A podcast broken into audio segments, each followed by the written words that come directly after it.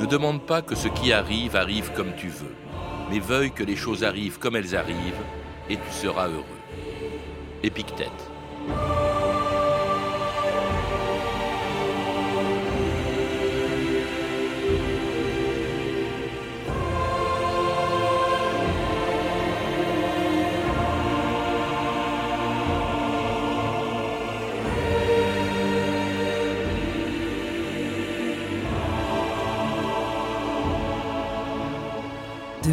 2000 ans d'histoire, Patrice Gélinet.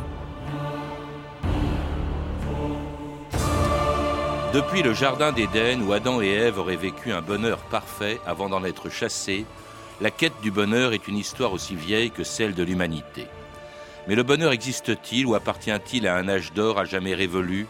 Et sinon, comment le trouver et à quoi ressemble-t-il?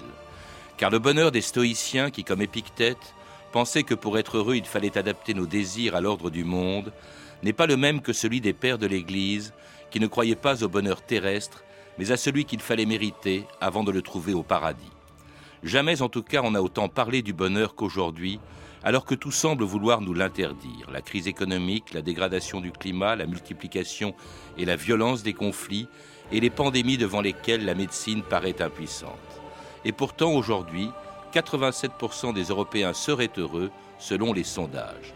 Car si on ne sait toujours pas définir le bonheur, on prétend quand même pouvoir le mesurer. France Inter, Fabienne Synthèse, le 2 avril 2007. Et si on mesurait le bonheur sur l'échelle de quelque chose, c'est mieux qu'un pari fou, c'est une étude, un colloque même qui se tient à Rome à partir d'aujourd'hui. France Inter. Est-ce que vous êtes heureux?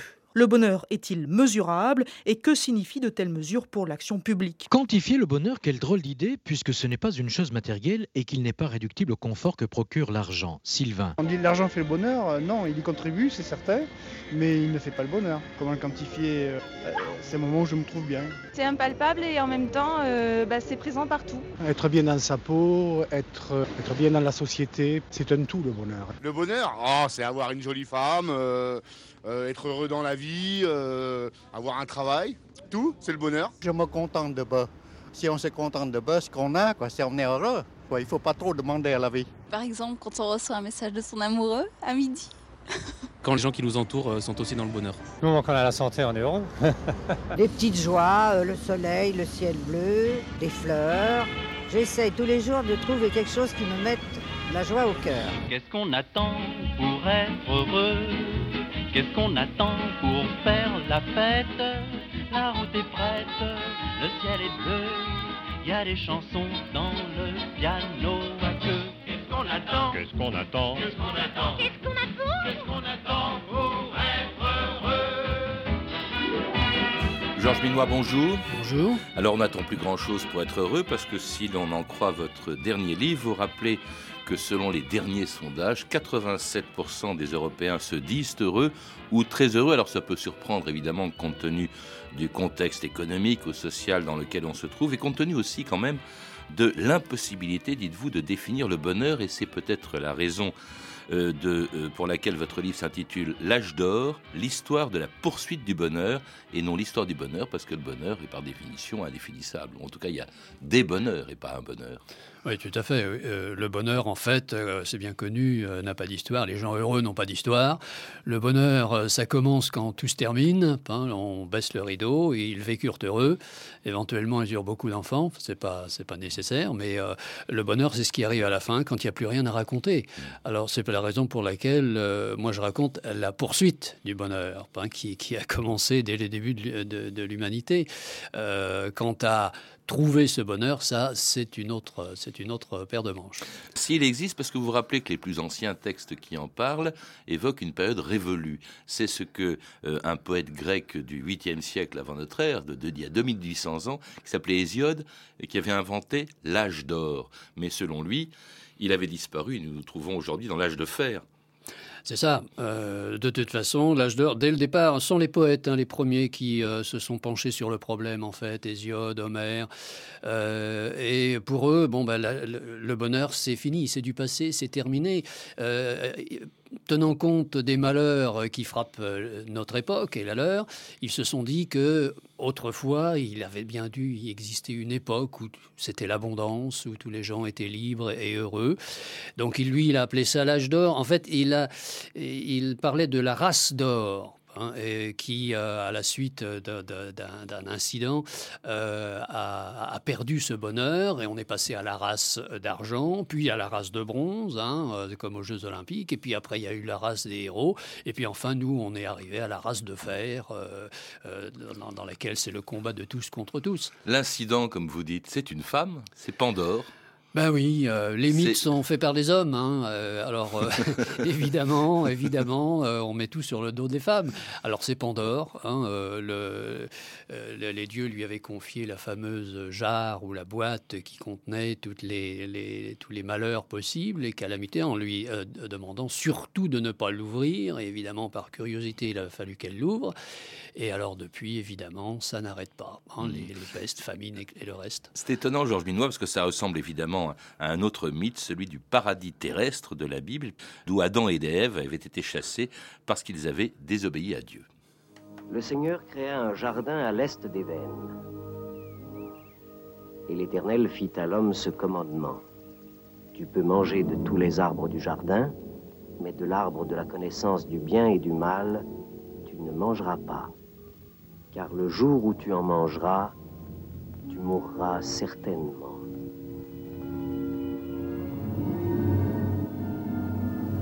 Qu'as-tu fait là? Pourquoi tu fais cela? C'est le serpent qui m'en a offert. J'en ai mangé. Parce que tu as fait cela. Ève, je multiplierai les souffrances de tes grossesses et c'est dans la douleur que tu enfanteras tes fils. Adam, parce que tu as cédé à la voix de ta femme et que tu as mangé du fruit de l'arbre interdit, maudit soit le sol à cause de toi. C'est à force de travail que tu en tireras subsistance tous les jours de ta vie. C'est évidemment un extrait de la Bible, la chute, le départ, euh, Adam et Ève qui quittent le paradis euh, terrestre. Ça, ressemble effectivement au mythe de l'âge d'or, avec Pandore euh, qui, qui contraint au fond les hommes à quitter ce paradis. et dans les deux cas, donc c'est une femme qui, qui, en, qui en serait responsable. Vous dites que, Georges Minois, que quand on entend dans la Bible parler de l'arbre de la connaissance du bien et du mal, ça en fait ça veut dire l'arbre de la connaissance du bonheur et du malheur. C'est ça, ça dépend des traductions. Hein. Euh, la, la, la, traduction œcuménique de la Bible, dit bien, elle, l'arbre de la connaissance du, de, du bonheur et du malheur. Alors que dans d'autres traductions plus classiques, on traduisait l'arbre de la connaissance du bien et du mal. Euh, en fait, les deux choses semblent être euh, liées chez les, chez les rédacteurs de, la Bible. Alors tout ça dans un paradis ou un âge d'or perdu euh, euh, qui appartiennent au passé, c'est pas le cas dans l'Antiquité de certaines philosophies. Vous évoquez bien sûr l'épicurisme euh, ou encore le, le, stoïcisme qui eux considèrent que à certaines conditions, eh bien le bonheur existe et il est accessible. Oui, alors euh, dans l'Antiquité, effectivement, les philosophes se sont penchés sur le problème. Mais alors, euh, bon, vous évoquez épicurisme, stoïcisme, on pourrait parler également du platonisme et d'Aristote, etc. Mais euh, c'est un bonheur qui est toujours extrêmement restreint, je dirais, réservé à une toute petite élite de la pensée et, de, et un bonheur extrêmement austère. Hein, si les, deux grandes écoles, stoïcisme et épicurisme, sont restées les plus célèbres. Mais alors, elles ont une, euh, une interprétation tout à fait euh, différente, mais pour les deux, malgré tout, euh, le bonheur ne s'obtient que par une vie extrêmement austère, basée sur la vertu et, le, et. Et en écartant tout ce qui peut faire le malheur des hommes, Épicure disait qu'il fallait qu'ils s'affranchissent des dieux, qui justement, étant jaloux du bonheur des hommes, leur avaient envoyé Pandore et leur avait envoyé le malheur, qu'il fallait également ne pas craindre la mort, euh, qu'il fallait euh, également supporter la douleur ou apprendre la douleur, et puis aussi régler ses désirs. C'était la, fameuse formule d'Épictète que je trouve très belle et qu'on avait entendue au début de cette émission. Ne demande pas que ce qui arrive arrive comme tu veux, mais que les choses arrivent comme elles arrivent et tu seras heureux. Mhm. Alors euh, oui, pour les, là, c'est les, épicuriens, si vous voulez, donc Épicure, lui, recommande de se débarrasser de tous les désirs inutiles et se limiter aux désirs, ce qu'il appelle les désirs naturels et utiles. Et pour lui, il n'y en a pas 36. Il faut. L'homme a besoin de quoi? Il a besoin de boire, de manger, d'avoir un vêtement et un toit.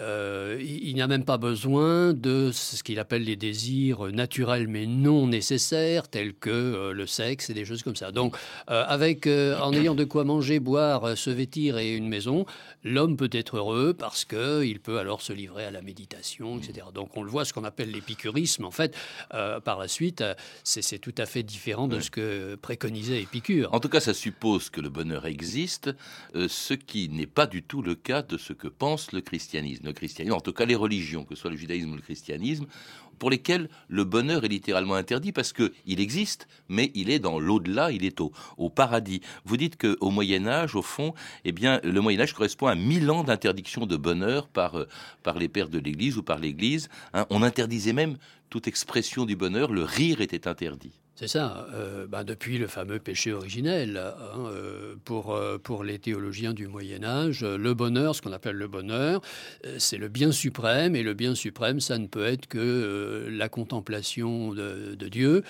C'est impossible sur la terre depuis le péché originel, donc euh, le bonheur, il faut remettre ça à plus tard.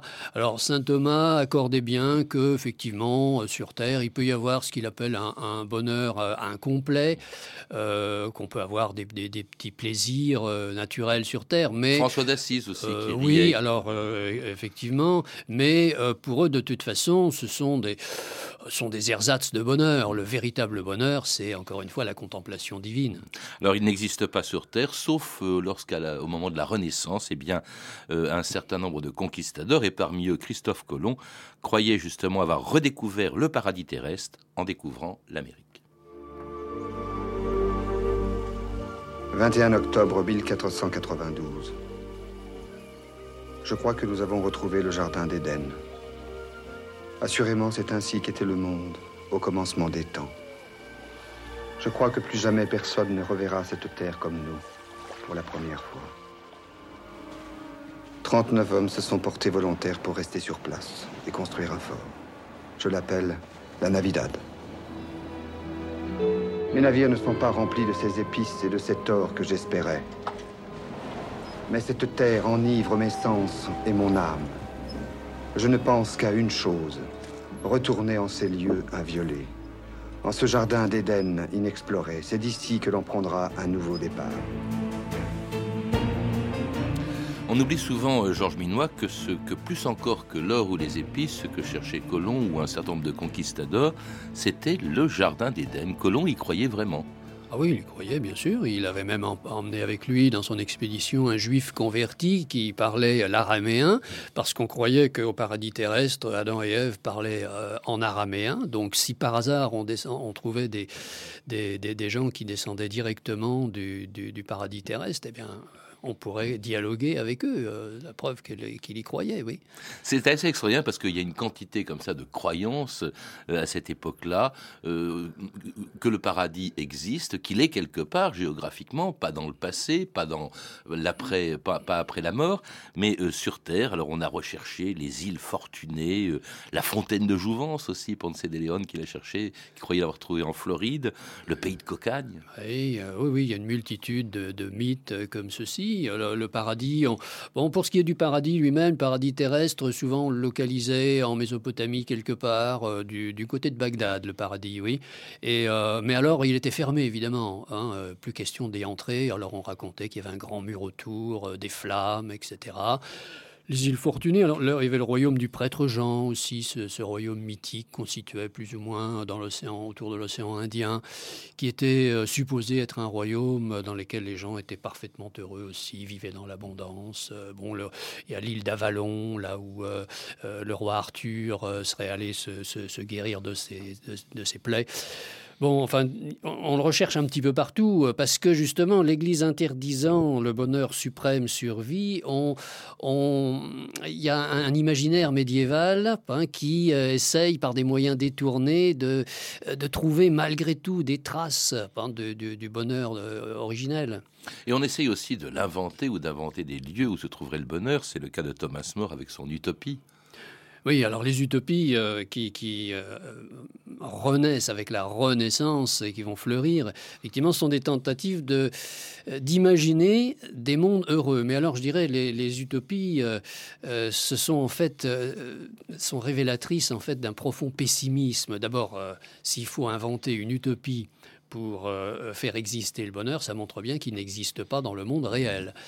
Ensuite, euh, les utopies, euh, euh, elles sont toujours situées dans des, régions très limitées. C'est très exigu. C'est une île ou bien c'est un grand jardin entouré de murs. Bon, ce qui indique que, en fait, le bonheur, on, doute fort qu'il puisse se répandre dans, le monde entier. Et puis, enfin, autre trace de pessimisme, c'est que dans les utopies, on crée des mondes extrêmement réglé, réglementé, ce qui est une preuve qu'on ne fait absolument pas confiance à la nature humaine. On multiplie les réglementations, les interdits, euh, parce que si on laisse l'homme libre, eh bien, euh, depuis le péché originel, il est incapable de contrôler ses passions. Donc euh, ça va être à nouveau le chaos, la guerre, etc. Et puis il y aura ceux aussi qui, faute de, croire en l'existence d'un paradis terrestre ou d'un bonheur passé après l'âge d'or croient au contraire que le bonheur existe, qu'il est en eux-mêmes. Vous citez à un moment donné Voltaire en 1736 qui écrit dans Le Mondain ces, ces phrases très belles Regrettera qui veut le bon vieux temps et l'âge d'or et le règne d'Astrée. Moi je rends grâce à la nature sage qui pour mon Dieu m'a fait naître en cet âge. Oh le bon temps que ce siècle de fer, le paradis terrestre et où je suis. Oui, bah, Voltaire évidemment. Mais Voltaire a beaucoup évolué. Hein. Il a vécu très longtemps. Il est beaucoup plus optimiste dans les débuts, à l'époque où il écrit Le Mondain, euh, où il se réjouit d'être dans cet âge de fer. Parce que vers la fin, il a aussi écrit Bon, euh, l'homme semble être né pour vivre euh, dans les convulsions de l'inquiétude ou dans la léthargie de l'ennui l'inquiétude ou l'ennui. En tout cas, il parle d'un paradis ou d'un bonheur individuel, comme le faisait aussi le vieux Fontenelle, qui a 100 ans encore trouvait le bonheur en mangeant des asperges et en évitant tout ce qui pouvait provoquer le malheur. Oh, ma chère nièce. Ah, je vous souhaite le bonjour, mon oncle. Vous avez belle mine. Je suis ravie. Êtes-vous passé par la cuisine En effet. Et n'avez-vous pas remarqué ce qui se préparait pour le dîner? Des asperges, mon oncle. Dieu soit loué. C'est étrange comme manger des asperges semble pour vous une forme avancée du bonheur. Vous parlez du bonheur comme si j'en connaissais les secrets. N'est-ce pas la vérité? Hmm. Je crois en effet que les secrets du bonheur ne vous sont pas inconnus. Vous appelez secret de simples précautions. Confiez-moi une. Mais la plus simple, il faut se ménager en toutes circonstances. La mesure du bonheur qui nous a été donné est assez petite, ma chère nièce. J'ai donc prudent de ne rien perdre. Pour jouir d'un bonheur, d'un bonheur qui dure, je suis les lois de la nature. Je fuis la guerre et la cour pour jouir d'un bonheur, d'un bonheur qui dure suis les lois de la nature. Je fuis la guerre et la l'amour. J'aime le vin, j'aime les dames. Je nourris dans mon cœur des désirs tout de flamme. Qui prends un grand plaisir à m'enivrer d'amour à m'enivrer, à m'enivrer d'amour, j'aime Et c'est un chant du XVIIe siècle de Michel Lambert pour jouir d'un bonheur, un chant donc de l'époque où on voyait le bonheur un peu partout, un bonheur individuel, Georges Minois, euh, que l'on cherche soit dans les asperges comme Fontenelle, qui a vécu 100 ans quand Eh même, oui, hein. même. Et en mesurant son bonheur, vous citez aussi le bonheur par la connaissance de, de Descartes, euh, ou encore le plaisir, euh, recherche, tel que cherchait Casanova, euh, ou encore en- la souffrance des autres avec Sade. Oui, euh, c'est ça. Oui, il y a toute une gamme. Euh, On a recensé, rien que pour le XVIIIe siècle, plus de 50 traités sur le bonheur, sur la façon d'être heureux, les recettes pour arriver au bonheur, euh, depuis euh, ce bonheur un petit peu étriqué de, de- de Fontenelle, euh, jusqu'à des bonheurs beaucoup plus risqués, euh, tels que celui du, du marquis de Sade. Euh, et alors, on se demandait est-ce que le bonheur, on le trouve davantage dans le repos ou, est-ce que, ou dans l'action Est-ce que le bonheur, est-ce que les riches sont plus heureux Euh, Ou alors est-ce qu'on est plus heureux dans une situation moyenne, dans la médiocrité, euh, bon, dans la passion, dans la raison, etc. Le XVIIIe siècle, c'est vraiment la grande époque de recherche du bonheur individuel. individuel, vous le dites, mais aussi à l'extrême fin du XVIIIe, c'est la recherche et la découverte d'un bonheur collectif tel qu'il est écrit d'ailleurs euh, dans la Déclaration d'indépendance des 13 colonies anglaises d'Amérique en 1776. Je suis en train de traduire un texte inoubliable. Quel texte? La déclaration d'indépendance des États-Unis d'Amérique. Et que dit ce texte? Il parle du peuple et de son droit le plus sacré. Quel est ce droit? Le droit au bonheur, sire. When, in the course of human events, it becomes necessary for one Quand dans le cours des événements humains, il devient nécessaire pour un peuple de dissoudre les liens politiques qui l'ont attaché à un autre, le respect dû à l'opinion de l'humanité oblige à déclarer les causes qui le déterminent à la séparation.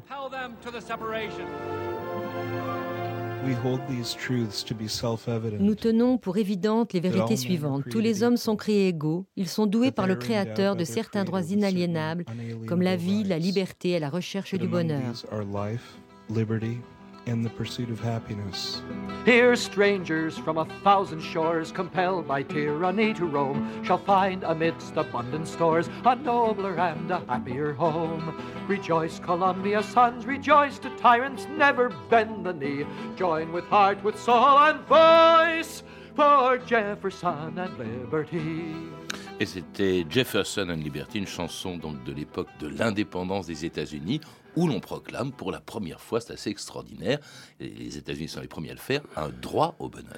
Oui, en fait, ce- c'est pas un droit au bonheur, justement, et c'est assez surprenant qu'on n'attire pas l'attention sur ce fait. Il déclare que le droit inaliénable, ce n'est pas le droit au bonheur, c'est le droit La à la poursuite- du du bonheur. oui. Et euh, c'est pour ça que, d'ailleurs, il y aura beaucoup de déceptions. euh, et euh, Franklin sera obligé d'ajouter, écoutez, vous n'êtes pas content, mais on, on vous a pas, on vous a pas promis le bonheur. On vous a dit que vous aviez le droit de poursuivre le bonheur. À vous de l'attraper maintenant, parce que le- le Jefferson, en fait, et euh, ses collègues n'ont pas voulu. euh, proclamer le droit au bonheur parce qu'il se disait que finalement ça pouvait être euh, un droit dangereux hein, euh, que de, de promettre cela au peuple. En tout cas, c'est une déclaration qui inspira, qui a inspiré, vous le rappelez, Georges Minois, euh, un autre pays, tout simplement, c'est la France. Cette révolution américaine précède la révolution française, une révolution française pendant laquelle, non pas la première, mais la deuxième déclaration des droits de l'homme, celle qui a été rédigée en 1793,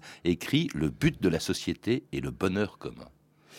Oui, et, mais là encore... C'est l'article euh, 1, c'est dire C'est l'article 1, c'est ça. Mais attention, comme vous dites, c'est la deuxième déclaration et c'est celle qui ne sera pas retenue. Euh, euh, c'est lorsque les sans-culottes arrivent au pouvoir, mais dès qu'ils vont le perdre, la bourgeoisie, beaucoup plus prudente, a supprimé toute allusion au bonheur et dans toutes les constitutions qui se sont succédées jusqu'à la présente et, et- et dans les déclarations des droits de l'homme, y compris l'universel, on ne promet absolument pas euh, aux hommes le bonheur. Ce serait trop dangereux. Comme l'avait fait justement moment de cette deuxième déclaration, Saint-Just avec sa phrase célèbre Le bonheur est une idée neuve en Europe. Il dit ça en pleine terreur. C'est assez extraordinaire. Ce qui prouve d'ailleurs que ça peut donner le pire, ce type d'intention. Euh, vous le dites aussi, plus tard, ça donnera quand même des régimes despotiques. Ça donnera les Khmers rouges quand même. C'est assez extraordinaire qui en prétendait donner le bonheur aux Cambodgiens en massacrant la moitié d'entre eux. Bien entendu, oui. Euh, c'est à partir du moment où les autorités publiques s'emparent de l'idée et euh, euh, défendent une idéologie qu'ils considèrent comme les meilleures, la meilleure, eh bien, cette idéologie est supposée, est censée apporter le bonheur aux hommes. Et donc, que par la propagande ou par d'autres moyens, il, faut imposer coûte que coûte ce bonheur. Oui, contrairement à ce que faisait un petit État de l'Himalaya il n'y a pas si longtemps et dont le roi avait même déclaré une espèce de devoir de, bonheur. France 2, un reportage de Arnaud Miguet le 25 mars 2008. Le Bhoutan, ou le royaume des gens heureux.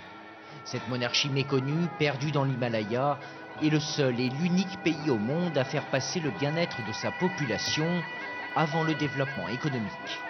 Une politique très officielle, ici on ne parle pas pouvoir d'achat ou PNB, mais BNB, bonheur national brut. Le peuple bhoutanais a un revenu annuel par habitant très bas, de 1000 euros environ. Mais si l'on prend en compte notre indice de bonheur par rapport à d'autres nations beaucoup plus riches, nous sommes très développés. La poursuite du bonheur, voilà la vraie richesse. Dernier changement en date au pays du dragon tonnerre, la démocratie, le roi a finalement décidé que cela devrait contribuer au bonheur de son peuple. Et au BNB, un bonheur national brut, c'est une idée assez extraordinaire qui vient d'ailleurs du Bhoutan et qui a été reprise, on le sait, très récemment avec l'idée d'introduire la notion de bien-être dans le calcul de, la croissance avec la commission Stiglitz qui vient de, fournir son rapport au président de la République. C'est assez extraordinaire. Vous parlez d'une espèce d'obsession du bonheur au XXe siècle et surtout à la fin du XXe siècle, Georges Minoir. Surtout à partir des années 80, je dirais. Et euh, en fait, c'est pas un bon signe, je dirais aussi, parce que plus on parle de bonheur, à mon, à, mon, sens, plus c'est une indication que ce bonheur n'est pas présent. On n'en parlerait pas si les gens étaient heureux. Mais à quoi correspond euh, votre sondage 87% de gens heureux, avec un pays comme le Danemark qui, paraît-il, bat tous les records? Oui, alors justement, à propos de ces sondages, euh, ben, Christophe André a fait remarquer euh, justement que lorsqu'on pose aux gens, ben, aux Européens en général, disons, cette question, diriez-vous que vous êtes heureux? Eh bien, les Européens, évidemment, examinant leur situation, intellectuellement, je dirais, et raisonnablement, dit bon, effectivement, oui, on peut, euh, on est heureux, on peut pas dire qu'on soit malheureux, mais si on leur pose la question, est-ce que vous vous sentez heureux? Là, la réponse serait tout à fait différente. Hein. Il faut distinguer les deux, le, jugement rationnel, intellectuel, et on demandait à une jeune danoise justement son opinion là-dessus. Elle disait, ben, oui, on a conscience d'être des enfants gâtés, donc on se sent l'obligation de dire qu'on est heureux. Maintenant, euh, est-ce qu'on se sent vraiment heureux? C'est une autre question. Merci en tout cas Georges Minois nous avoir rappelé cette histoire de la poursuite hein, du bonheur. Je le rappelle, c'est le titre de votre livre. Vous avez pu entendre des extraits des films suivants. La Bible de John Huston, édité en DVD chez 20th Century Fox. 1492, Christophe Colomb de Ridley Scott, édité en DVD par Gaumont. Un cœur oublié de Philippe Monnier en DVD chez Coba Film Vidéo et enfin Beaumarchais l'insolent d'Edouard Molinaro, un DVD Studio Canal. Vous pouvez retrouver toutes ces références par téléphone au 32 30, 34 centimes la minute ou sur le site franceinter.com. C'était 2000 ans d'histoire. À la technique, Gilles Gaillard et Guillaume Lacroux, documentation et archivina Emmanuel Fournier, Clarisse Le Gardien, Hervé Evano et Franck Oliva, une réalisation de Anne Kobilac.